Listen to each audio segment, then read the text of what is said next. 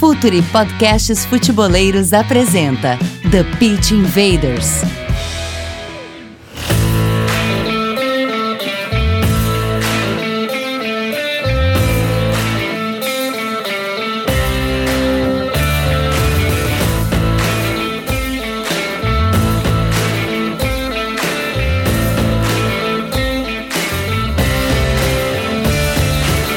Olá, futeboleiros! Olá, futeboleiras! Futuri Podcasts apresenta The Pitch Invaders, episódio 163, 163. Já temos uma história. Meu nome é Eduardo Dias, estamos no ar em mais uma invasão futeboleira. Assine nossa plataforma de conteúdo exclusivo, Futuri Club. Acesse apoia.se barra Futuri conteúdo, comunidade e relacionamento e Futuri Pro, departamento de análise de desempenho e de mercado do Futuri, scouting, performance e inteligência aplicada ao jogo. Futuri Pro, seu time ganha mais jogos e gasta menos dinheiro. Hora da conexão, vamos começar pelos caras da casa aqui, Pedro Cuenca, colunista de MLS nos canais do Futuri. Dali, Pedro. Opa, tudo certo? Prazer estar aqui participando do Pitch Invaders pela primeira vez. E vamos aí falar sobre a MLS que está chegando. Finalmente está chegando a temporada da MLS, estava ansiosíssimo para esse momento. E com grande honra, nosso invader convidado, Daniel Gamba, executivo da indústria do esporte. Seja bem-vindo, Gamba. Valeu, Eduardo. Obrigado, prazer e a honra é toda minha. Saudações aos ouvintes. Prazer estar aqui com vocês para falar um pouco dessa liga americana de futebol. Vamos lá. Invaders, vamos invadir a MLS.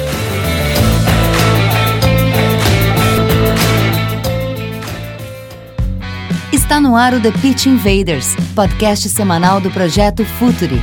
Cultura, análise e informação, com a profundidade que o futeboleiro merece.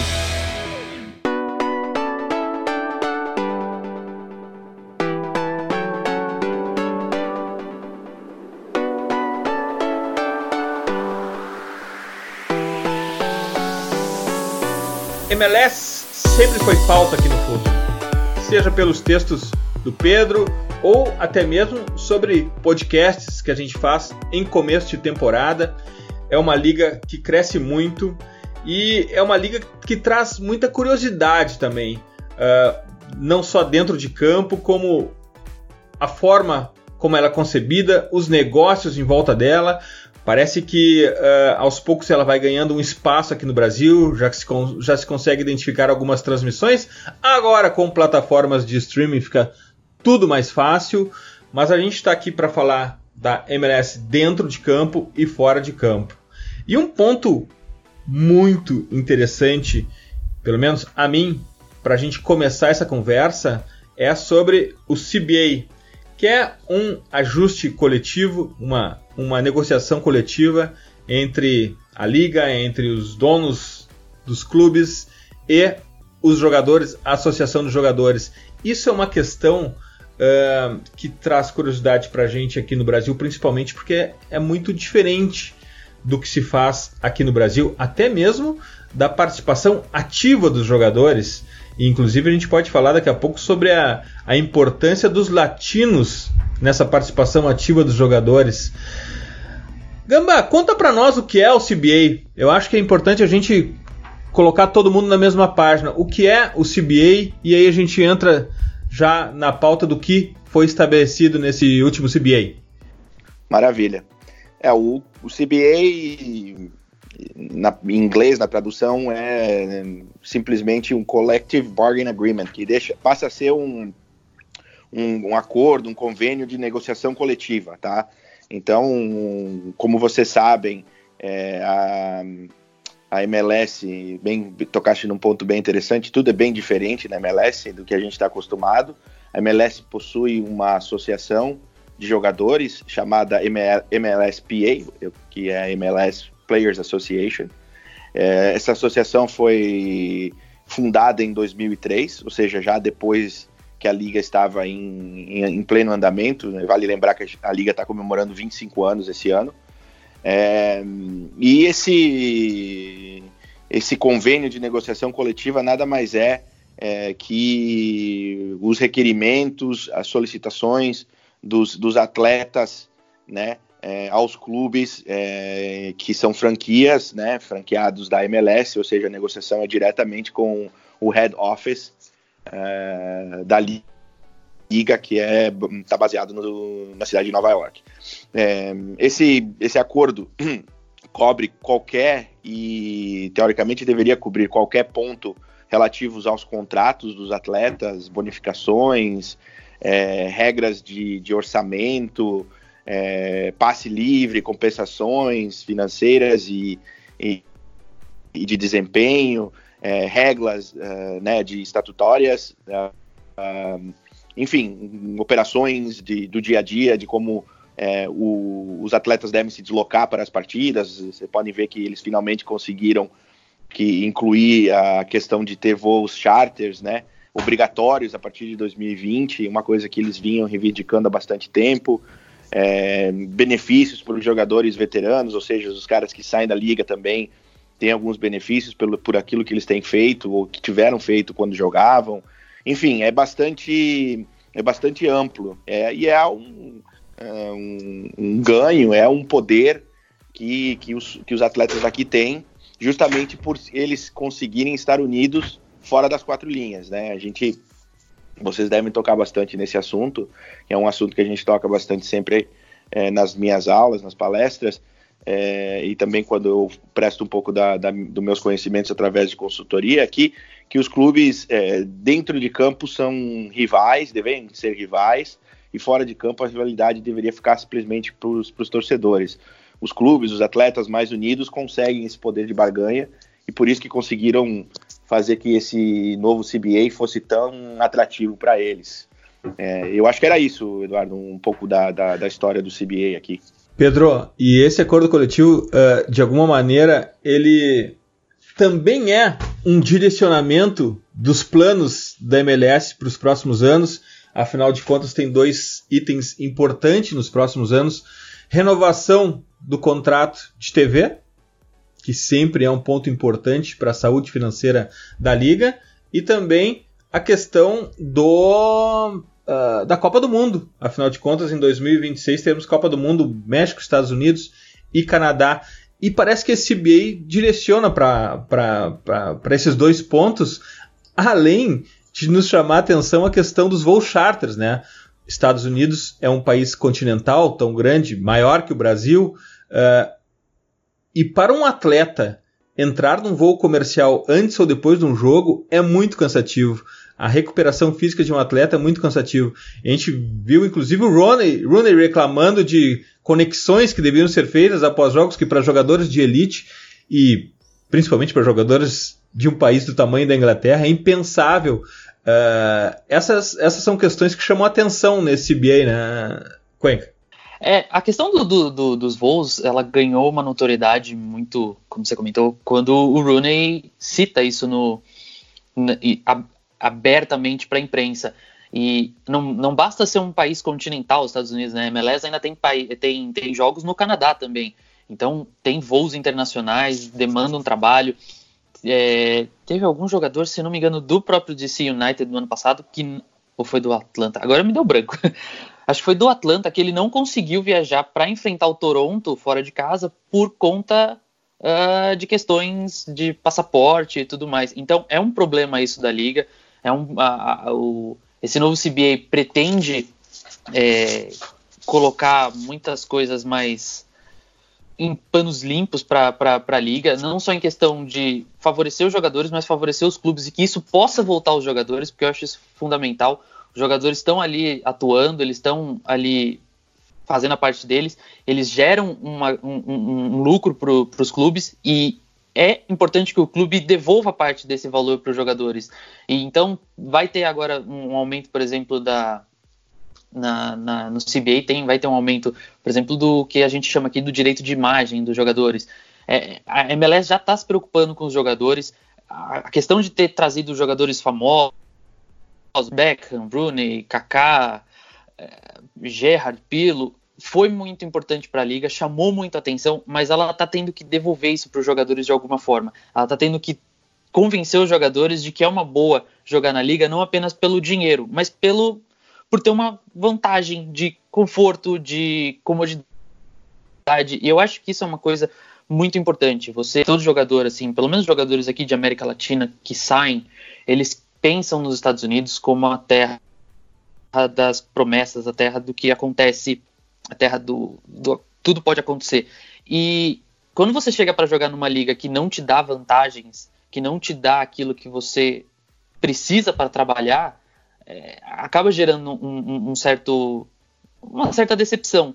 Então a MLS está fazendo isso, e aí, como tem toda essa guinada dos clubes de tentar trazer mais jogadores jovens, jogadores latinos, de tentar abraçar os jogadores. Vamos fazer, mostrar para eles que a liga de fato é vantajosa. Pode não ser vantajosa ainda em campo, mas é vantajosa demais fora dele, tendo um conforto para os jogadores eles poderem trabalhar de maneira decente. Então é importante que a liga faça isso. Ela vê muito a, a MLS vê muito a liga mexicana crescendo ano a ano e criando até um certo distanciamento dentro de campo, mas que não dá essas mesmas vantagens. Então, esse ano, a gente vai comentar mais para frente, esse ano tem uma leva de jogadores saindo da Liga MX, indo para a MLS, muito pelas vantagens de, de, financeiras, vantagens atrativas assim dentro do clube de, de, de oferecer coisas boas, oferecer bons centros de treinamento, oferecer bons equipamentos. Então isso é importante para a MLS. E como está vindo uma Copa do Mundo, é importante que ela chegue pronta no o país, a liga chegue pronta nos Estados Unidos, é, chegue pronta para a Copa do Mundo. É, a gente sabe que ela, a MLS surgiu pós Copa de 94 como uma exigência da FIFA. Então a Copa agora de 2026 seria perfeita para mostrar o quanto eles cresceram nesses últimos anos e o quão quão grande ficou e quão importante ficou a liga. E Gamba, um ponto de crescimento é a expansão dos clubes. Quais são as novidades da, desta temporada 2020? Quais são, quais são as novas franquias? É, dois, dois clubes, né? O, o Nashville, o, na, no estado de Tennessee, e o mais famoso de todos, aí acho que todo mundo está acompanhando com bastante ansiedade, é o Inter Miami, né? O Inter Miami que, que é da, uma franquia do Beckham, um, um, acordo que ele tinha com a liga, quando ele jogou com a liga, que ele tinha o direito de comprar uma franquia, né, ou adquirir uma franquia por uma barganha, uma, uma fração do preço do que ela vale hoje, e ele acabou fundando aí é, o clube, né, a franquia na cidade de Miami. O que, o que chama atenção, os dois clubes, Eduardo e Pedro, e, e nossos ouvintes, eles estão ambos com dificuldade, né? Começaram com um processo é, bastante complicado, né? O Nashville está com uma situação bastante difícil na questão do estádio, né? Da construção do estádio próprio. E, e, o Beckham, além dessa questão do estádio, que ele tinha planos originais de fazer esse clube estar na cidade de Miami, acabou tendo que é, deslocar um pouco as operações para o norte, né, para a cidade chamada Fort Lauderdale. Ele acabou é, remodelando ou reconstruindo praticamente o estádio que era do Fort Lauderdale Strikers, uma equipe tradicional aqui do futebol dos Estados Unidos, é, que jogou na, na, na, era da NASL, na era que o Pelé, o Beckenbauer, enfim, todos esses astros do futebol estavam aqui no, no, no final dos anos 70 início dos anos 80. Então, além dessa questão do estádio, o Inter Miami também tem um, um empecilho aí na questão dos, de, dos, uh, das marcas e patentes, né? Eles perderam uma batalha aqui na, na, primeira instância, porque alguns anos atrás a Internazionale de Milão havia registrado o nome Inter é, como uma marca registrada do clube no território americano. E no momento do anúncio né, da franquia do Beckham, a Internacional já acionou os seus advogados e entrou com um processo aí para que o clube deixasse de, de, usar esse nome, porque fazia referência a uma marca de propriedade da Internacional de Milão. O que está causando aí um alvoroço, porque existem aí é, comentários que possam nos deixarem entender que o clube o Inter de Miami teria que começar a temporada já é, utilizando um novo nome. A gente não sabe aí o que vai acontecer nas próximas semanas, se vai, é, se vai é, tocar essa temporada com esse nome e depois trocar, enfim, é um ponto aí que eles, que eles vão ter que vão ter que passar por cima e poder dar a volta para poder focar no, no futebol dentro das quatro linhas. É, eu tive em Miami e em Fort Lauderdale, eu conheci o estádio, me informei sobre essa, essa luta que o Beckham está tendo, porque não é tão simples assim é, construir um estádio, não depende só de dinheiro, depende de autorizações, depende de autorizações da comunidade, inclusive. É uma, é uma luta que vai demorar um, um certo tempo, mas pelo menos os dois primeiros, as duas primeiras temporadas já está garantido em Fort Lauderdale. Pedro, nos conta dos, do, do, dos novos, novos clubes, as novas franquias da MLS. O Miami, que ainda precisa anunciar sua grande estrela, né? É, o, o Miami, é, não só pela questão já comentada pelo Gamba de, de problemas aí jurídicos, o Miami teve todo o problema para conseguir se firmar na liga, né? O, o Beckham ganhou essa o direito de ter a franquia em 2014 e ela só foi anunciada há dois anos, um ano e meio atrás, só vai estrear agora em 2020. Então teve muito tempo, teve muito percalço aí no caminho, mas o Miami, o Miami tem um atrativo de ter um, um, um dono como David Beckham e, e, ter um a cidade de Miami todo aquele atrativo.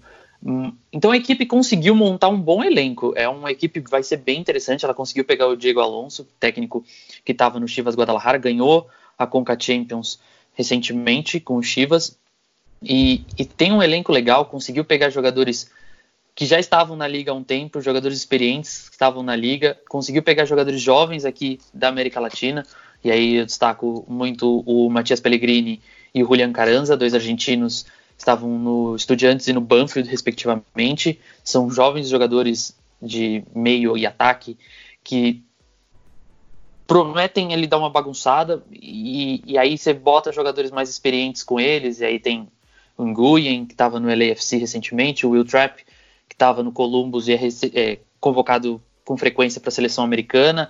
É, então é uma equipe que ela saiu do zero, não tinha ninguém, ninguém nenhum jogador até sei lá quatro meses e agora conseguiu formar um elenco e um elenco até bem interessante para a temporada, porque promete a temporada. Né? Se você comparar o elenco do Inter Miami com elencos de outras equipes, é uma equipe muito boa.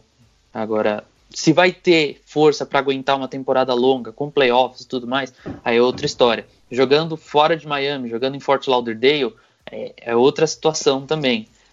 Já complica muito mais. É, agora, o Nashville o Nashville, mesmo quando foi anunciado, é, foi aquele, é, sei lá, aquela cara de todo mundo fazendo o que está acontecendo.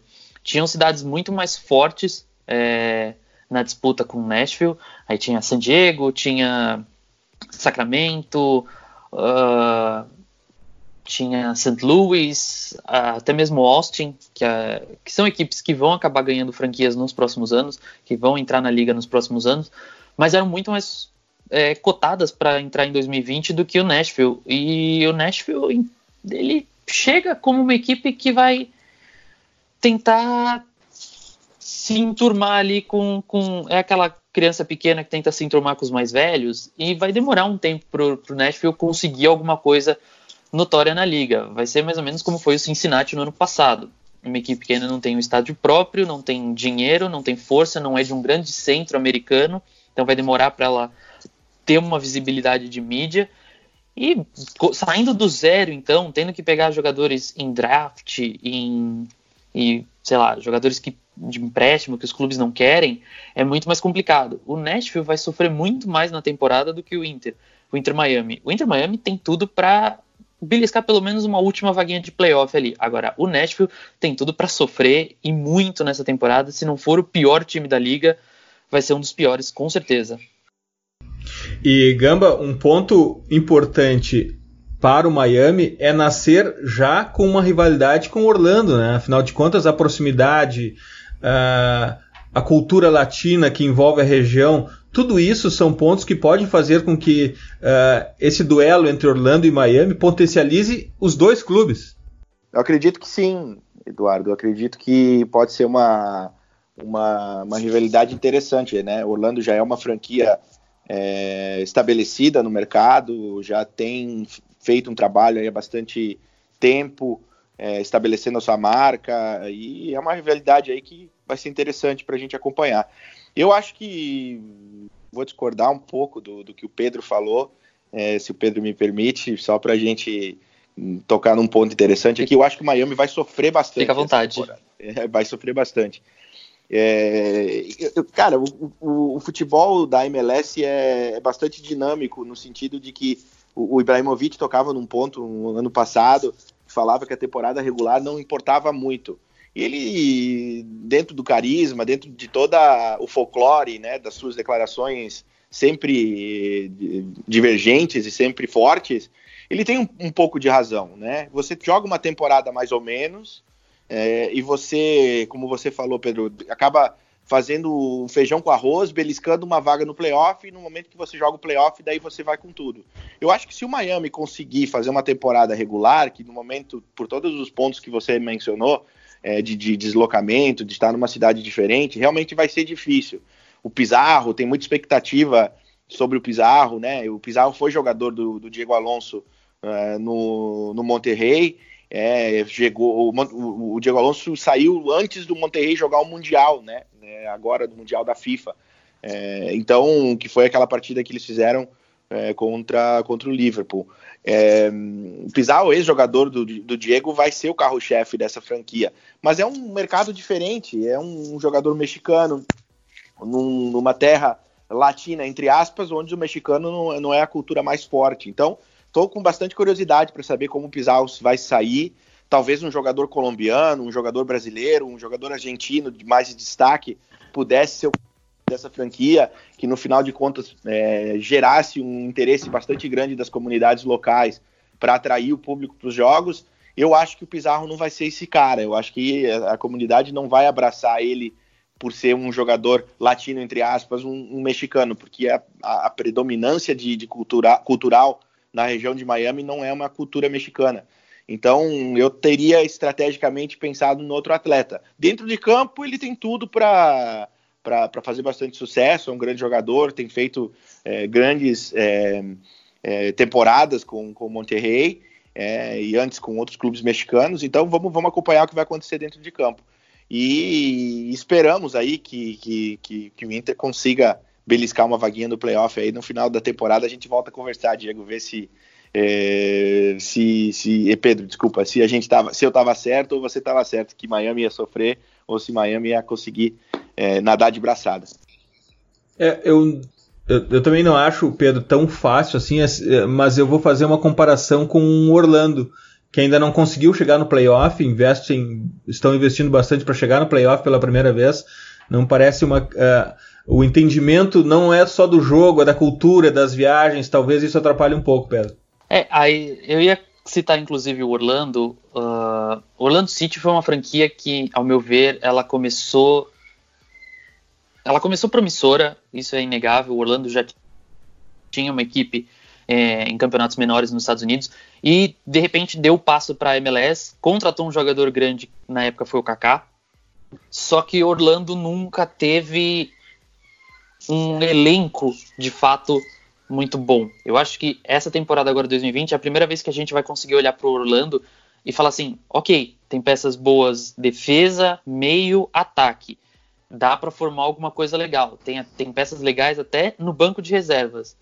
E, e todas capitaneadas por um cara que tá louco para mostrar que ele não é um fracasso na carreira, que é o Nani. É, que, que, que ele ainda tem lenha para queimar. Agora, o Miami ele já começa com uma base interessante. Tem jogadores promissores, tem jogadores experientes na liga, é, tem, tem um, um, técnico já com, com, com, certa experiência. Então, eu acho que o Miami ele tem um caminho muito mais fácil do que teve o Orlando. O Orlando a gente criou um hype todo especial por causa do Kaká. Então tinha os jogos transmitidos aqui no Brasil, inclusive toda rodada tinha um jogo do Orlando aqui no Brasil transmitido pela ESPN ou pelo Sport TV por causa do Kaká.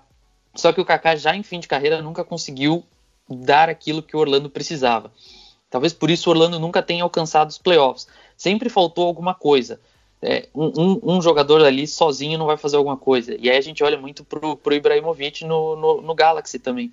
O Ibra era ele ali, sozinho, tendo que fazer as coisas.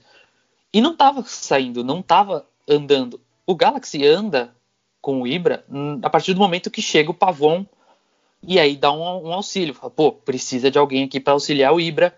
o Pavon chega, eu já tinha ali o Jonathan dos Santos também dando uma ajudinha, então ali o, o time cresce. Você tendo peças que consigam se destacar na MLS, elas são é, é muito mais fácil.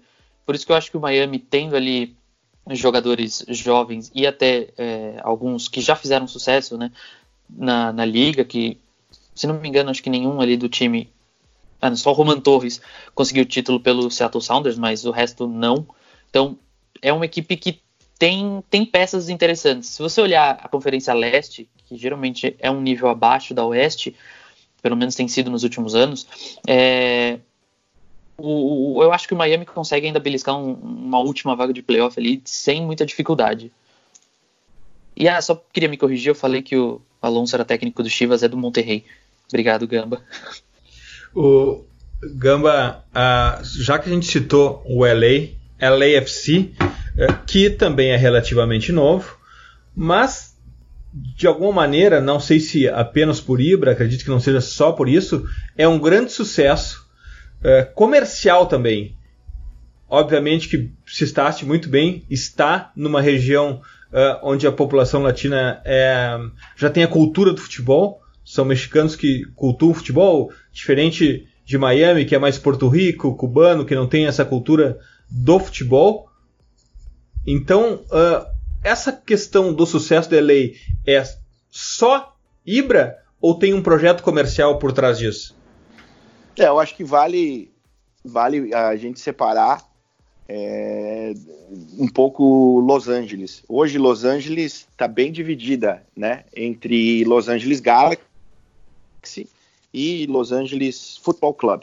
Né? O Los Angeles Galaxy é uma equipe tradicional da, do futebol da MLS, que são, em, Gaba, que são protagonistas do El Tráfico, né? Exatamente, como é chamado aqui o, o, o clássico entre os dois clubes.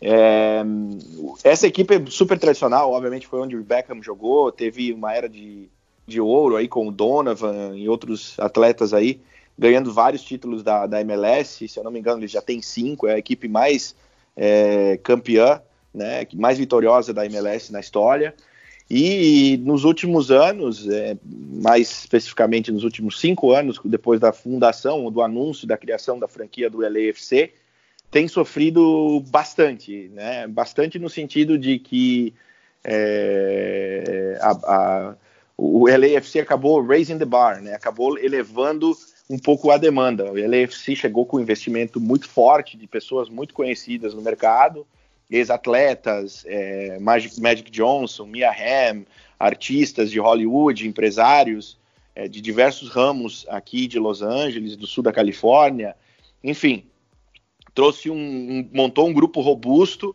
é, construiu um estádio no coração de Los Angeles, no centro de Los Angeles, adjacente à Universidade de, de Southern California, que é a USC, é, e acabou fazendo tudo certo, no sentido de que entendeu a, a cultura, entendeu o mercado no qual o clube estava inserido, é, foi super é, o, aberto a, a trazer diferentes comunidades, é um clube que faz um trabalho muito forte de bastidores na comunidade. Então, foi assim abraçado pela cidade de Los Angeles. E o que acarretou um pouco, você acaba tirando consumidores, né? Você acaba tirando clientes, torcedores de outros clubes. Vale lembrar que nos Estados Unidos o esporte ele é visto como um, entretenimento, né? Uma parte do entretenimento. Não deixa de ser um entretenimento esportivo.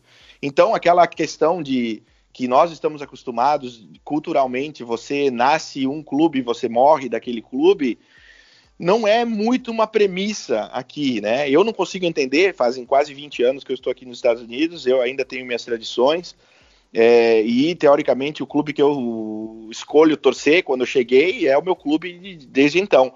Então isso serve para outros esportes, porque é uma cultura, é uma forma de torcer, é uma forma de a gente é, simpatizar e, e, e, ter uma relação com o clube. Foi assim que, que, que, que eu fui ensinado. E aqui ocorre muito uma questão de de, de, vendas de franquias, os clubes saindo de uma cidade indo para outra. Então não tem muito assim uma relação passional. É um negócio, é um negócio, é um entretenimento esportivo, é um, um, uma forma de entretenimento.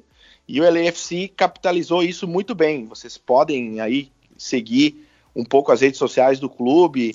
É, cara, é um reality show em esteroides, né? Tudo que o clube faz de uma simples ação, de uma simples situação, é, é, é capturado pelas lentes de várias pessoas que trabalham, na, na, fazem um trabalho muito bom de, de mídia, realmente, o clube, e não passa nada despercebido. Então, esses dias eles tiveram, o clube investiu bastante na contratação de jogadores sul-americanos e acho que seis ou, cinco ou seis jogadores do, do elenco estavam jogando a, o pré-olímpico da Comebol na América do Sul, né? Então a pré-temporada começou aqui, vou dando, dar esse exemplo porque acho que vale a pena, vale a pena contar. É, e o, o, o Bob uh, Bradley começando a pré-temporada é, com a falta de jogadores para fazer é, os coletivos, acabou chamando quatro ou cinco jogadores da base, né, da, da, da Academy do LAFC. Eles montaram uma história até lançaram praticamente um documentário como foi a experiência desses jogadores da base sendo chamados pelo time pela primeira vez e toda uma história e venderam todo esse projeto de que, que, que, que era algo único e, e, super inovador. E quantas vezes a gente está acostumado a ver os nossos clubes do Brasil né, chamar jogadores da base para completar elenco, para trazer esses jogadores é, para fazer coletivo, enfim, dar oportunidade desses atletas jogarem partidas amistosas, uh, tanto pelo time A ou pelo time reserva. É uma coisa, entre aspas, normal. Mas aqui eles venderam isso como um grande projeto e fiz, fez grande sucesso. Então eles realmente sabem vender o produto entretenimento esportivo. Ainda falta muito para eles é, poderem ter sucesso dentro de campo. Estão jogando a, a Champions, né? Que é a, a, a, competição da CONCACAF.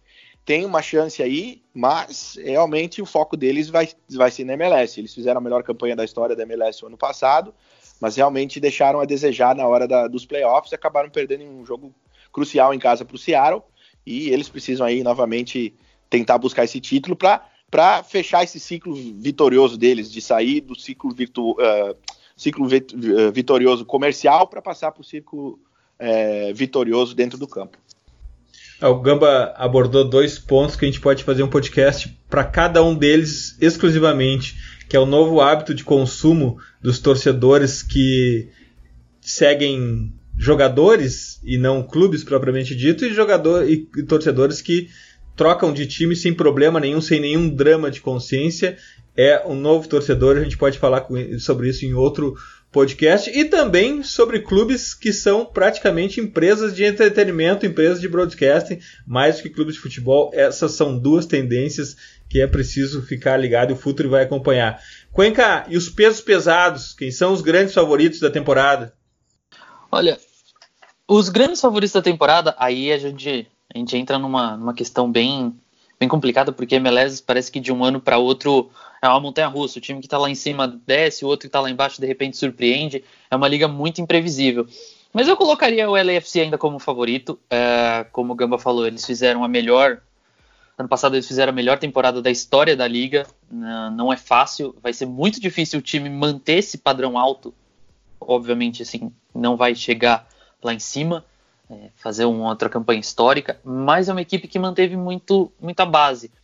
Perdeu uma peça ou outra do time titular, é, no caso o goleiro Tyler Miller e o zagueiro Walker Zimmerman, é, mas eu acho que a, as reposições foram legais. É, trouxeram o Francisco Ginella, o uruguaio estava no Montevideo Wanderers, tem o Kenneth Vermeer, goleiro que estava no Feyenoord, e trouxeram um experiente, né, o atacante, o Bradley Wright Phillips, irmão daquele Wright Phillips, é, para reforçar o ataque, que é uma boa. A gente tem sempre aquele foco no, no Vela, no, quando a gente pensa no LFC, tem sempre o Vela, o Vela e o Vela. É, é interessante o time ter uma outra opção de ataque ali muito boa, é, muito assim, que tire o foco do Vela 100% do jogo. E aproveitando o assunto LA, eu colocaria fácil o Galaxy como favorito para essa temporada, dá para colocar, mesmo perdendo o Ibrahimovic. É, eu acho que em muitos momentos da última temporada o Ibrahimovic foi até um, um fardo para a equipe, porque a bola tinha que sempre chegar nele para sair alguma coisa. Então a, atrapalhava muito o esquema é, que o Esqueloto queria para a equipe e acabava virando às vezes um show de chuveirinho na área pro, pro sueco cabecear. E a equipe se reforçou bem. Tem o, o, o Katai, estava no Chicago Fire, que é um bom meio atacante, muito veloz, muito veloz mesmo, tem um chute maravilhoso de fora da área. Tem o Emiliano Insua, foi uma outra contratação da equipe. E, obviamente, a contratação mais comentada dessa, dessa pré-temporada da MLS, que foi a chegada do Chicharito, Javier Chicharito Hernandes, estava no Sevilha e, e, e, eu acho que a chegada do Chicharito, é, como eu escrevi até para o Futuro, é, um, é a realização, é completa o sonho da MLS de ter um jogador de peso mexicano uh, na liga. E o Chicharito sempre foi esse sonho, ou era o Chicharito ou era o Vela. O Vela já tinha chegado e aí aumentou o hype de temos que trazer o Chicharito. Então, ter o Chicharito na liga ao lado, na mesma cidade do Vela, vai ser muito interessante. Eu acho que o Galaxy entra também como favorito. A Atlanta, que nos últimos anos veio muito bem, perdeu peças muito importantes. Beleza que ainda man... o time ainda manteve o Joseph Martinez, que é um atacante que tem feito só falta fazer chover na liga. Manteve o Pete Martinez, mas perdeu umas peças boas, né? O Leandro Gonçalves Pires saiu para o Tijuana, Tito Vilauba saiu para o Libertar, o Nagbe saiu para o Columbus e o Gressel, que era o, lá, o 12 jogador da equipe, o Julian Gressel, saiu para o DC United. É, eu ainda colocaria como favoritos os Sounders, obviamente por ser o atual campeão, manteve uma base bem legal, é, perdeu só o Kim Ki de titular, e ainda trouxe Miguel Ibarra, que estava encostado no, no, Minnesota United, mas é um jogador muito bom. E o João Paulo, aquele que estava aqui no meio-campista do Botafogo. É, e colocaria também o New York City como favorito. Manteve a base, tem jogadores bem interessantes. Eu gosto muito de ver o New York City jogando por não ter aquele jogador de super destaque, são jogadores bons, mas que não tem todo o apelo de mídia que tem um Chicharito, um Carlos Vela, um, um Rooney, é, é, são jogadores bons que fazem bons trabalhos juntos e, e, e, não precisam de todo o hype de mídia. Tem ali o Jesus Medinas, tem o, o Valentim Castellanos, estava inclusive na seleção argentina agora no pré-olímpico. É, são jogadores que fazem feijão com arroz muito bom. É, vão ter que aprender agora com o novo técnico, mas eu acho eu colocaria o New York City também como um favorito para levar na Conferência Leste. Ano passado só não levou porque vacilou muito contra o Toronto uh, na semifinal da conferência. É, eu, eu, eu ainda fico com esses como favoritos. Vocês já falaram que o Miami vai sofrer, então eu não vou, te, não vou colocar o Miami como favorito dessa vez. Mas é, eu acho que LFC, Galaxy, New York City e Sounders são disparadas hoje as melhores equipes da liga é, por, por manterem elencos e terem peças que consigam desequilibrar o jogo em diferentes momentos. O New York City que vive uma crise de identidade, de identidade em relação ao modelo de jogo, em relação ao estádio, em relação à conexão com a torcida também. É, embora uh, esse favoritismo, eles ainda precisam achar o seu lugar dentro da cidade, da comunidade, o seu lugar físico, o seu estádio, uh, mas é uma questão que, que, que, vários clubes enfrentam a de ter o seu local próprio. E os teus favoritos, Gamba, quem são os pesos pesados da MLS? Não, eu acho que não vai ficar muito diferente do que o Pedro já, já mencionou. Eu acredito que o Atlanta e o New York City vão continuar como os protagonistas do lado de lá. E do lado de cá, realmente vai ficar entre LAFC e Seattle. É, correndo por fora, eu gosto de, de, mencionar, eu acho que o Galaxy pode ser um clube que vai correr por fora. Eu não acredito que, que, Eu tenho assistido os jogos presenciais aqui em Los Angeles de várias equipes da MLS que estão fazendo pré-temporada aqui. É óbvio que é uma análise bem rasa, baseado nos jogadores que eles estão testando, porque é para isso que serve a pré-temporada. é, mas o LAFC tem ainda bastante dificuldades na parte defensiva. Eu acho que na parte ofensiva, o, o tanto o Titiarito como o Pavon, que era o jogador do Boca, que estava aqui já o ano passado, vão ter bastante e somando o Katai, eu acho que o ataque do, do, do, Galaxy vai ser bastante interessante, né? E se o Jonah do Santos conseguir segurar na bronca no meio campo, é, do meio campo para frente o, o, o, Galaxy deve estar tá tranquilo. Mas eu acho o goleiro do Galaxy é, bastante abaixo da média e, e eu acho a defesa ainda bastante instável. Então tem, tem um pouco de dúvida aí que o Galaxy pode fazer. E minha dúvida no LAFC é um pouco por aí também. Eu acho que, que, que o goleiro holandês que trouxeram, um, que estava no Feyenoord, o Vermeer, é, é um goleiro experiente, mas não sei se, se está à altura do, do projeto que o clube é, parece, do caminho que o clube parece estar querendo ir. É, a zaga, infelizmente, eu acho uma perda muito grande do Zimmermann, apesar de ele é, ter, da zaga ter sido o ponto fraco do LAFC o ano passado. Esse ano também, ainda mais sem ele, acho que vai ficar bastante, bastante é, débil. É, se não conseguir trazer aí um reforço de, de, de qualidade para a defesa, eu acho que o seguro o colombiano não, não, não segura as pontas. E ele acabou falhando em alguns gols no ano passado, principalmente no jogo contra o Seattle. É, então vamos ver aí. O Seattle parece realmente o time mais, mais forte e consistente. Mas, como o Ibra falou, né, essa liga, é, você faz uma temporada regular, de repente você faz um jogo extraordinário no playoff e você elimina um, um super favorito. Então tem que, tem que acompanhar, tem que ver o que, que vai acontecer. Tipo o que aconteceu com o New York City o ano passado. Não, não deveria, entre aspas, ter perdido para o Toronto, mas teve uma partida muito abaixo da média e acabou sendo eliminado, apesar de ser um dos favoritos. É, e no lado de lá, eu acho que o DC United vai correr por fora. Eu acho que o DC United vai, pode ser a surpresa. É, se, se existir alguém que era um peso, um fardo, como disse o Pedro, para o clube, eu acho que o Rooney era esse cara no DC. Por mais que ele fez alguns gols e fosse um, um jogador importante para a franquia, eu acho que, que, que não tendo ele aí vai, vai abrir muitas portas. Eu gosto de um jogador particularmente que eles contrataram, que é o peruano Edson Flores, que estava jogando no Monarcas Morelia, e é um jogador que para mim tem tudo a dar certo no, no, no, DC United. Acho que ele encaixa no sistema do Ben Olsen, é um jogador novo ainda, 25 anos. É, joga mais, joga nas três posições, né? Joga como engante, joga aberto tanto na esquerda ou na direita. É, eu acho um jogador interessante, apesar de ele preferir o lado esquerdo, às vezes cortando por dentro, jogando na direita, ele pode ser um jogador bastante é, perigoso e tem tudo para encaixar nesse time do, do, do, DC United. Então o DC United para mim é o, é, o, é o azarão correndo por fora no, no East. Vamos, vamos acompanhar para ver o que vai acontecer. É um pequeno advisor, um pequeno, é só um pequeno advisor aqui no meio quando o Gamba fala do lado de lá, ele fala da costa leste, quando fala do lado de cá, ele fala da costa oeste, porque ele está em LA, né, Gamba? Desculpa, desculpa, exatamente. Vai, Cuenca. É, eu tinha notado aqui o DC também como um, um, uma equipe que eu, eu gosto, porque na última temporada o DC United foi horroroso. É, o Rooney, como o Gamba falou, foi um fardo para a equipe.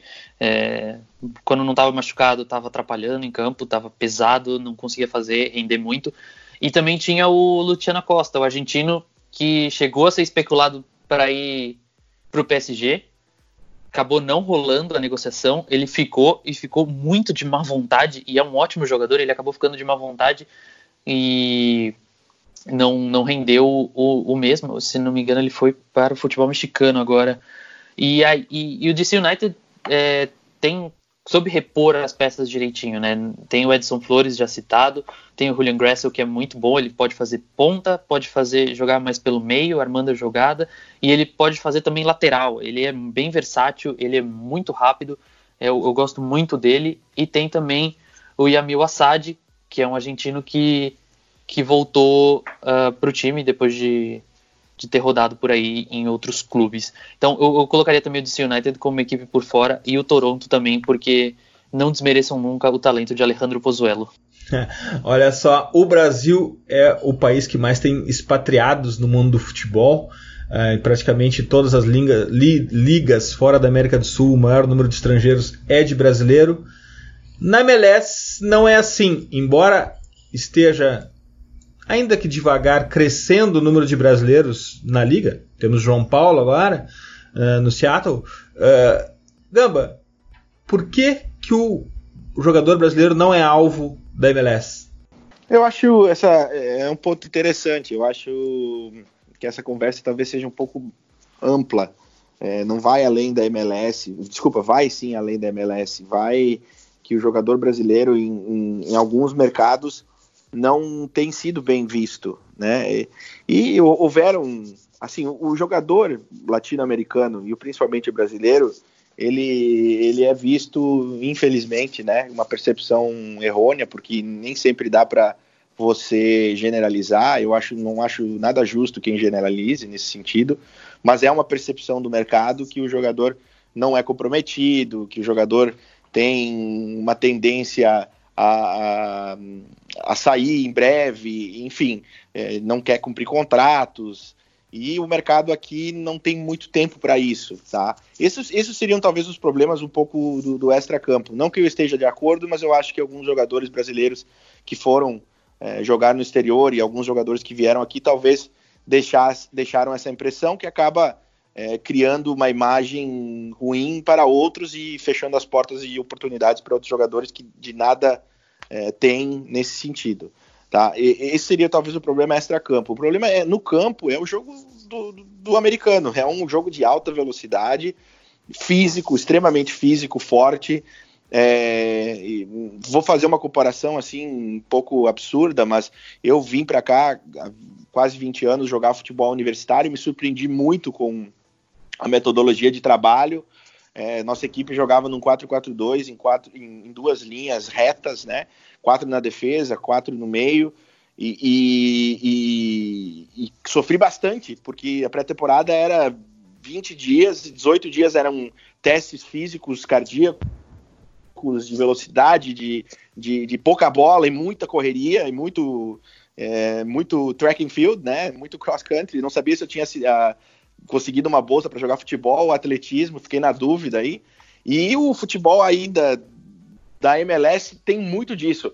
Tá mudando muito com, com o passar do tempo, porque é, as contratações dos, dos clubes estão mais é, voltadas a jogadores técnicos do que é, jogadores físicos. Então, eu acho que com o passar do tempo isso a gente tem, tende a ver cada vez menos mas é um, um, fator importante ainda que, que, que, entre aspas, bloqueia aí um pouco o caminho dos jogadores brasileiros. Mas espero que esses jogadores latinos americanos que a, que a MLS está tá trazendo, tem muito argentino, tem uruguaios, o LFC tem dois uruguaios de destaque no time, apesar que escutei um podcast ali outro dia, alguém falando uma análise do sul-americano, que o Diego Rossi tinha sido o pior jogador do sul-americano, tô, de acordo com a pessoa que falou, não lembro, Eduardo pode me lembrar quem foi, mas tô de acordo com, com isso. Eu acho que o Diego chegou aqui e, e, e tinha uma, tudo para fazer uma grande temporada e ser um destaque, e tem cada vez menos sendo um destaque do, do LAFC. Então, espero que isso mude um pouco, que os jogadores sul-americanos consigam ter esse destaque e continuem abrindo as portas para outros jogadores do nosso, do nosso continente porque eu, eu acredito muito nesse, nesse, nesse perfil de jogadores. Eu acho que é, jogadores sul-americanos têm uma característica é, bem diferente de jogadores de outros continentes e espero que a MLS possa continuar dando bastante oportunidade para eles e para os brasileiros. E aí, Pedro, por que o brasileiro não é alvo da MLS? É, é curioso a gente falar disso, porque nessa pré-temporada foram quatro brasileiros contratados na para MLS, né? Tem o Thiago Santos, que tava, foi pro Dallas, o Júnior Urso, que estava no Corinthians, foi pro Orlando, o Antônio Carlos, zagueiro do Palmeiras, foi pro Orlando também, e o João Paulo do Botafogo foi pro Seattle. Mas todos já com uma idade mais avançada, todos já mais experientes. É, acho que o Antônio Carlos desses é o mais novo. E a gente vê muito outros países aqui, né, países vizinhos, Argentina, Paraguai, Colômbia, mandando jogadores jovens. É, tem ainda aqui no Brasil aquele também a questão do preconceito de, de ser uma liga inferior, então não vou querer jogar lá. O brasileiro já quer sair daqui já pensando em Europa, pensando em ir para Espanha, Inglaterra, França, Itália e, e acaba não, não olhando muito para a MLS. Né? É uma liga meio marginalizada pelos jovens brasileiros, não pensam nisso. É, deve ter também por questão de teto salarial, por questão de futebol abaixo, mas o brasileiro não, não, não, não dá um valor para a liga. Então, quem vai para lá é jogador já que não tem muito espaço aqui. É, você olha quem está lá, você vê o Wilsinho, por exemplo, que rodou por vários clubes brasileiros antes de chegar lá no Filadélfia. É, então é muito difícil o jogador brasileiro pensar em sair daqui e ir para os Estados Unidos. Mesmo quando sai, é uma coisa meio relutante. É porque o clube negociou, é porque o empresário achou alguma coisa mais interessante é muito difícil o, o, o, nosso jogador aqui ver a liga com bons olhos. Eu acho isso uma pena, porque é uma liga interessante. Então, todo jogador jovem que sai pensa em Europa, única exclusivamente em Europa, ou raras, raras exceções em fazer uma carreira por aqui. Enquanto os jogadores jovens de, de países vizinhos têm, têm dado mais esse valor para a Liga Americana. Eu tenho uh, minha opinião sobre isso reside dentro de campo em alguns pontos, é uma liga de muita transição, é uma liga que é de alguma maneira incompatível com o modelo de jogo brasileiro, que é bem mais lento. Uh, acredito também no que o Gamba falou do produto futebol brasileiro, que não é reconhecido, o produto de clubes de, de, de, interno de campeonato brasileiro não é reconhecido nos Estados Unidos, que presta mais atenção em México e Argentina. Uh, esses dois fatores contribuem muito, mas tem um aspecto que eu vou comentar com vocês que é prático.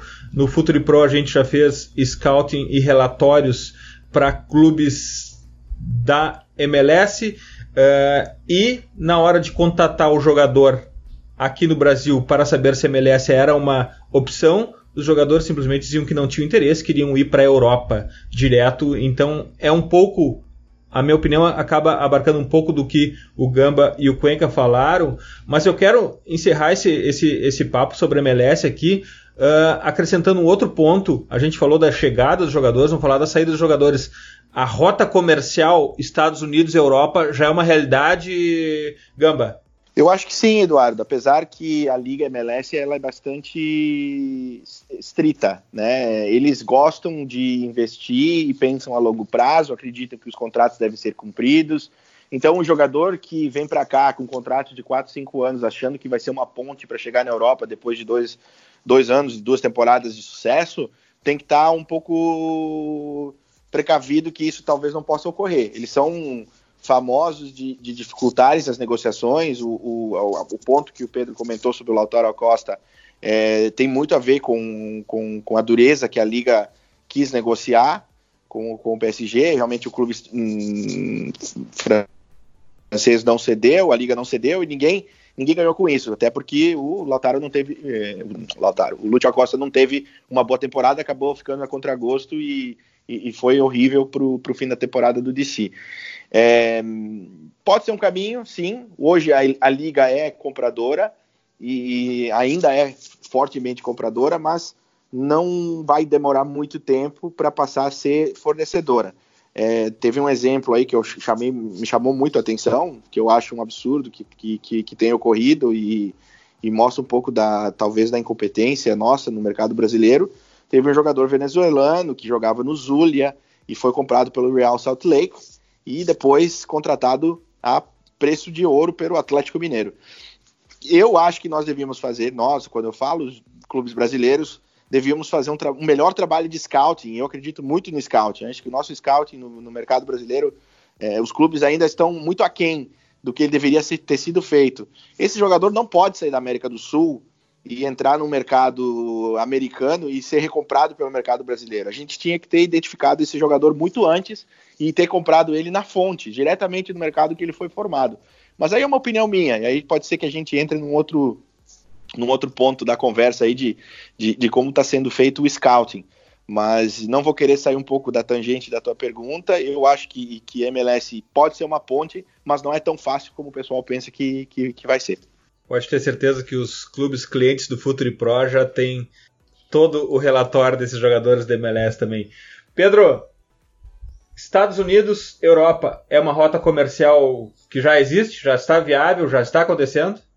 Sim, é uma rota já, já que já acontece e é, nos últimos anos, eu acho que os últimos anos com, com a criação do que eles chamam de MLS 3.0, que não é apenas você contratar jogadores, mas você também revender os jogadores, é, faz muito parte dessa filosofia, dessa nova liga. É, nos últimos anos isso se fortaleceu muito. E aí a gente tem casos do, do Almiron, Miguel Almiron, que saiu do Atlanta para o Newcastle, e foi uma negociação duríssima porque tinham outros times envolvidos e o dono do Atlanta fez questão de, de, de dizer que, que não ia facilitar, é, dificultou ao máximo, por exemplo, para o Milan contratar. É, no, a gente teve também o Alfonso Davis, o canadense do Vancouver, que foi para o Bayern de Munique, e essa, essa temporada especificamente a gente ainda não teve uma grande negociação, mas a gente já vê que existem jogadores migrando dos Estados Unidos para a Europa. Não necessariamente fazendo uma ponte, mas também jogadores formados ali mesmo, saindo para clubes europeus. É, ainda é um movimento tímido, mas já é, uma, é um movimento para ficar de olho, porque clubes europeus também já estão começando a prestar atenção na MLS. E como disse o Gamba, é, é eles estão prestando atenção aqui na América do Sul e a gente só vai prestar atenção nisso quando eles já estão longe daqui. Então, é, os clubes brasileiros poderiam ficar mais de olho em países vizinhos, porque a MLS está fazendo isso, e os clubes europeus já estão de olho na MLS. É, agora, é um movimento que vai demandar tempo. Eu acho que até a Copa 2026, com todos esses investimentos, com o CBA que a gente comentou no, no, no começo, a, a, liga vai ficar mais atrativa para clubes europeus virem buscar jogadores. E tem uma nova leva de jogadores jovens que já já já já estão saindo daqui, é, daqui não, né? Lá dos Estados Unidos. É, e, e, o Alfonso Davis e o Tyler Adams, por exemplo, são acho que os principais exemplos, são líderes nas suas seleções hoje, são titulares indiscutíveis e estão lá na Europa e estão jogando em alto nível. Então eu acho que a MLS já virou um polo exportador também. Ainda de maneira tímida, mas virou um ponto de exportação para a Europa. É, um ponto que também dificulta tudo isso é o calendário da MLS, que não respeita a mesma ordem do calendário europeu, mais ou menos como o Brasil, porque o início da temporada é a janela fraca de negócios por lá. MLS nos interessa muito, Pedro Cuenca está nos canais do Futuro falando sobre MLS durante toda essa temporada. A temporada que começa nesse fim de semana, para quem está ouvindo esse podcast é, em 28, 29 de fevereiro, 1 de março, é nesse final de semana. Para quem ouviu depois em algum, um, algum tempo remoto, em qualquer época do ano, a gente está falando isso em fevereiro, final de fevereiro, no começo da MLS. A gente vai falar muito sobre a MLS ainda, mas agora é a hora das nossas dicas futeboleiras. The Pitch Invaders apresenta Dicas Futeboleiras.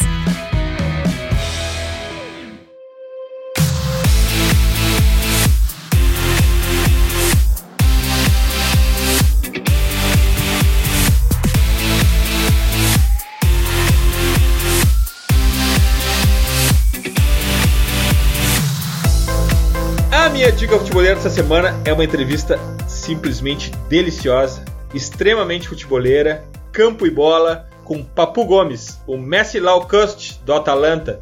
É uma entrevista para o Eu País, para o site do Eu País, e é demais mesmo essa entrevista. Eu quero muito que vocês passem por lá e tenham imenso prazer lendo, porque ele inclusive menciona como ele usa o posicionamento do árbitro para achar espaço em campo é simplesmente incrível. Papu Gomes, no Eu País, eu também não posso deixar de dar a dica futeboleira do episódio 1 da segunda temporada do Futurismo. Uh, Eduardo Tega e Paulo Calçade estão de volta, dessa vez com Daniel Muniz falando sobre tecnologia, empreendedorismo e sempre futebol. Pedro, tua dica futeboleira? A minha dica futeboleira não será da MLS, por incrível que pareça. Mas é o livro que eu tô terminando de ler, tem sido meu livro de cabeceira nos últimos, nas últimas semanas. É um livro que chama Torcidas Organizadas na América Latina, Estudos Contemporâneos, do Bernardo Borges Buarque de Holanda. É uma coletânea de estudos que mostra aspectos sociais das torcidas organizadas e das barras na América Latina. Então tem toda uma questão de estudos da questão sociológica, de estudos psicológicos dos integrantes de torcidas organizadas aqui na América Latina e tem sido um livro bem interessante, é da editora Sete Letras, tem no site deles, eu dei uma conferida, mas eu encontrei numa livraria aqui em São Paulo e eu recomendo muito esse livro, é fantástico. E um dia a gente ainda pode falar sobre a influência dos cantos latinos nas torcidas americanas. Pedro, graças, muito obrigada, thank you. Convoco, já deixo o convite para todo mundo acompanhar a temporada da MLS aqui no Futuro através dos textos do Pedro e vídeos e podcasts, quem sabe, né, Pedro? Obrigadão, fera. Eu que agradeço o convite, muito obrigado pelo, pelo, pelo convite, de verdade, e, e fiquem de olho no Futuro, que terá bastante texto, muitos textos sobre a MLS nessa temporada, eu garanto. Gamba, tua dica futeboleira? Minha dica futeboleira vai ser futeboleira, mas um pouco fora do normal, né, do nosso tradicional futebol. Tem uma, uma série na Netflix chamada Last Chance You, que conta as histórias de diversos jogadores de futebol americano que tiveram as suas vidas mudadas por erros deles. Ou seja, eles tinham grandes oportunidades e já tinham assinado com é, contratos com universidades famosas do futebol americano ou até perspectiva de jogar na NFL e acabaram por algum motivo entre N motivos, né, acabaram terminando suas carreiras jogando futebol universitário em junior college, que eles chamam de JUCO aqui, que é um seria a terceira ou quarta divisão do futebol universitário. Eu acho super interessante, uma lição de vida, é, conta a história de diversas pessoas, que acabam tendo grandes oportunidades na vida e por erros próprios é, acabam terminando com, com todas as chances de ter um, sucesso fantástico. Eu recomendo essa série aí para vocês, Last Chance You, tá no Netflix. E como tem muito de futebol também nessa série, né? se a gente colo conseguir colocar uh, uma visão, uh, um filtro e trazer isso para o Brasil, como tem futebol soccer, como tem o nosso futebol nesse Last Chance U, porque o contexto, nesse caso, são muito parecidos. Daniel Gamba, muito obrigado. Que bom ter você no time. Obrigado por compartilhar, compartilhar teu tempo, teu conhecimento conosco, com nossos invaders. Obrigado e volte quando quiser. Obrigado, Eduardo, a vocês. Obrigado aos ouvintes. Espero que tenham gostado e conte comigo aí no que precisarem. Estou é, sempre à disposição. Um abração. Invaders, graças por estarmos juntos em mais este TPI. Futeboleiras, futeboleiros, nós somos o Futuri e temos um convite para vocês. Pense o jogo. Abraço e até a próxima invasão, The Pit Invaders.